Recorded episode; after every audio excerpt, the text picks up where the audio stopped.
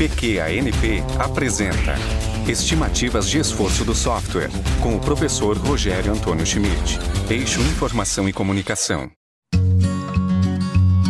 Uma questão fundamental quando se trata de projeto de software é saber, antes de executar o projeto, quanto esforço em horas de trabalho vai ser preciso para concluir esse projeto.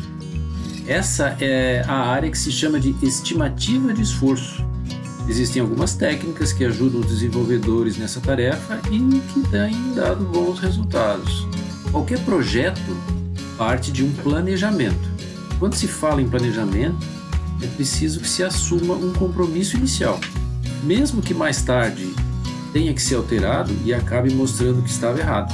Sempre que forem feitas estimativas, aqui nós estamos falando de estimativas, não são previsões. Olha-se então para frente, lá no futuro, e assume que alguma incerteza vai existir. É muito difícil dizer com certeza como o projeto vai se comportar. Para isso, teria que entrar também o gerenciamento dos riscos do projeto. Para estimar tanto recursos do projeto, pessoas, equipamentos, software, como também os custos e também o cronograma do projeto, isso exige experiência. Possuir boas informações históricas, aquilo que já aconteceu em projetos passados, isso tem que ficar registrado.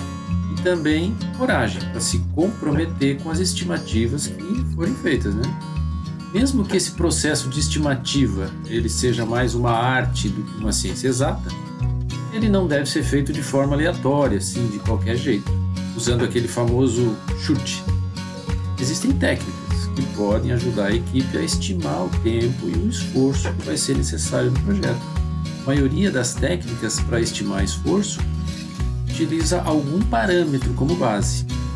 Por isso se costuma chamar essas técnicas de paramétricas. A primeira das técnicas paramétricas usava como base número de linhas do programa. Por quê? Era o tamanho do programa que ia ser construído que me dava uma indicação de quanto tempo eu ia levar para construir esse projeto. Isso ao longo do tempo foi evoluindo, os programas foram ficando cada vez maiores, foi ficando difícil aplicar essa técnica. Além do que tem diferença entre cada linguagem que se utiliza, a maneira como cada um escreve o código, foram então surgindo outras técnicas que se baseiam mais nos requisitos das aplicações. Elas dão pontos para as funções do sistema ou para os casos de uso do sistema e mais recentemente são pontuadas as histórias dos usuários. Essa pontuação é calculada com base em tabelas que já existem ou então cada empresa define os seus próprios critérios de pontuação.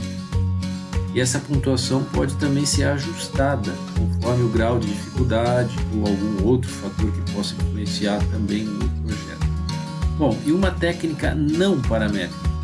Não tendo parâmetros, eu poderia estimar que qualquer projeto de desenvolvimento, que não se sabe ainda quase nada, vai levar seis meses para terminar.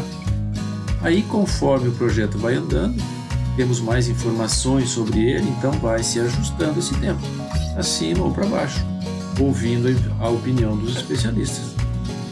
É uma técnica bastante usada, mas com certeza não se consegue boas previsões dessa forma. Tem uma frase de um grande especialista em administração, Peter Drucker. Ele disse: O que pode ser medido pode ser melhorado. Isso se aplica também na, na, área das estimativas, uma vez que é muito comum a gente desenvolver recursos, funcionalidades que são muito semelhantes, são muito parecidas a alguma outra coisa que já foi feita antes. Daí a importância de medir aquilo que a gente faz. Ter o registro dessas medidas ajuda a acompanhar a nossa evolução profissional. Experiência na área de desenvolvimento ao longo dos anos ajuda a praticar e evitar que se queime o filme quando for preciso fornecer estimativas, mesmo que se cometa alguns erros de avaliação. O que é que nos ajuda nessa tarefa de estimativas? Alguns pontos importantes a salientar documentar as suas tarefas para criar a sua base de conhecimento. Ela vai ser muito útil para evitar aquele chute na hora de fazer uma estimativa. Uma boa estratégia é anotar numa planilha as suas atividades realizadas guardando né, o tempo real, prazo que foi estimado, detalhes de problemas que aconteceram durante o projeto, quais eram os requisitos. Outra forma, ferramentas gratuitas de controle de projeto ou controle de tempo. Elas podem te ajudar a separar o tempo que é usado para codificar e o tempo de pesquisa, uso de ferramentas. Você vai acabar descobrindo quanto tempo do seu dia é realmente usado para programar. Organizar como você faz os commits do código pode ajudar nas próximas estimativas. Se forem utilizadas mensagens claras, mensagens curtas que tenham um bom significado, isso pode te ajudar na hora que você for pesquisar o teu processo de liberação de código. Procure usar a estimativa dos três pontos. Essa, essa técnica procura calcular a duração média de uma tarefa, utilizando três tipos de estimativa: a mais otimista, a mais provável e a mais pessimista aplicando o cálculo com pesos diferentes. Uma técnica bem simples de aplicar. Não existe a melhor técnica, mas a técnica que mais se adequa a você e ao seu time. Então, se for gerenciar um projeto, não encare o projeto somente por pressão. Ele não pode ser iniciado como se fosse uma folha em branco. Se você for o desenvolvedor, cobre muito dos requisitos. São eles que vão te dar um norte do seu trabalho.